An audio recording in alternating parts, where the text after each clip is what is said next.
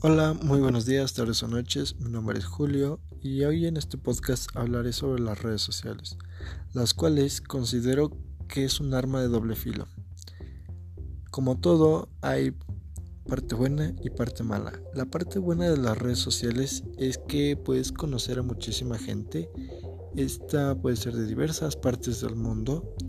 Así que si tú eres, por ejemplo, de México, puedes conocer a personas que son de Perú, de Brasil, de Europa, por ejemplo, de, España, de Portugal.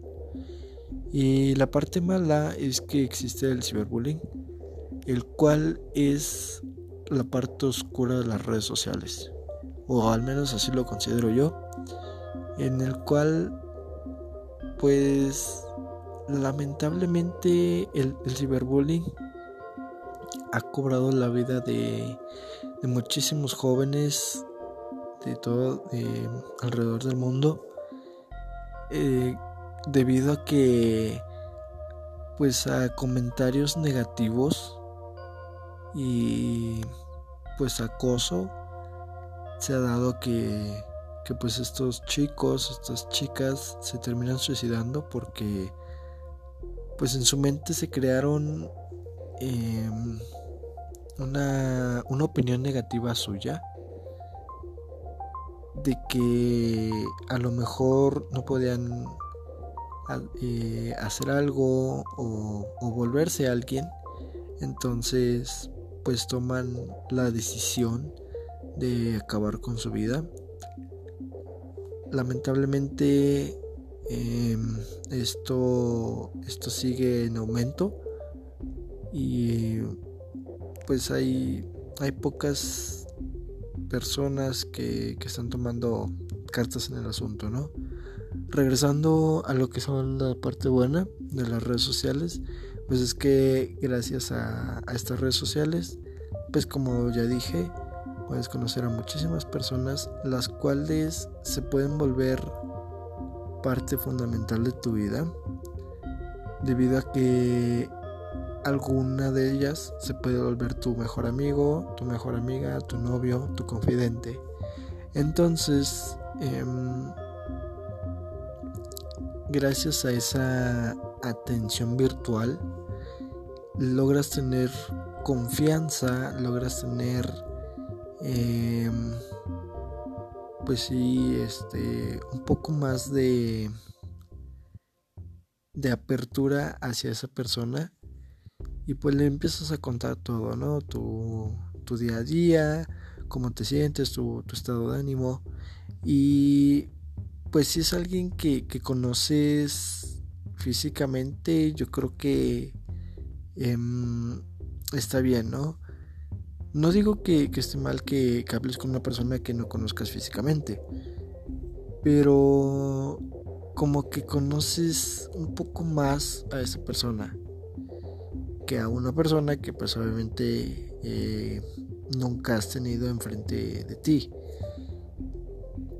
A lo que voy con esto es que, bueno, tratando de relacionarlo con lo que son las solicitudes de ya sea de seguimiento, por ejemplo, en, Instagram, solicitud de amistad en, en Facebook, em, también solicitud en en Twitter de personas que, que son de otros lados diferentes al tuyo. Por ejemplo, si tú eres de Tlaxcala, eh, que de repente te llegue una solicitud de alguien de Tijuana, por ejemplo, ¿no? Y como decía, al final tú lo aceptas y se vuelven muy buenos amigos, se vuelven confidentes, pero pues obviamente por cuestiones de, de distancia, no se pueden conocer físicamente. Entonces ese es un, un detalle eh, pues no muy bueno porque pues obviamente estaría genial que se pudieran conocer físicamente y pasar eh, un poco de, tiempo, ¿no? A comparación de que tengas a alguien que es de tu colonia, de tu barrio, cerca de, de donde vives, y Aunque puede ser bueno y puede ser malo. Porque bueno, porque como decía, se puede volver una persona muy importante, se puede volver tu mejor amigo, tu novio incluso o tu novia. Y la parte mala es que si, si se llega a tener problemas con esa persona, pues ya sabe dónde vives, ya sabe cómo es tu familia, entonces puede poner en riesgo la integridad de tu familia, la integridad no solo tuya, sino de tu familia, entonces eso ya es un caso un poquito más eh, peligroso. Y por eso también hay que tener mucho cuidado con las solicitudes que se aceptan en, en los perfiles. Entonces hay que tener bastante cuidado, bastante atención en ese aspecto. Y pues cuidar, cuidar a pues la imagen que das en las redes sociales. Porque tú puedes compartir tus selfies con obviamente no, tu perfil es es, es tuyo, puedes compartir lo que tú quieras y pues técnicamente nadie te dice nada, ¿no? Pero estás compartiendo algo muy personal que una persona puede tomar para para perjudicarte hasta cierto punto. Porque pues ya sabe con quién andas, ya sabe por dónde vives, entonces esa es la parte negativa porque pues ahí estás compartiendo parte de tu vida y pues a lo mejor si no si una persona no te conoce físicamente viendo tu, tu feed viendo tu perfil viendo tu muro puede puede conocerte o sea de, debido a, a, las fotos que subes o a las historias que, que subes no entonces hay que tener bastante precaución en eso entonces pues eso es lo que yo les recomiendo.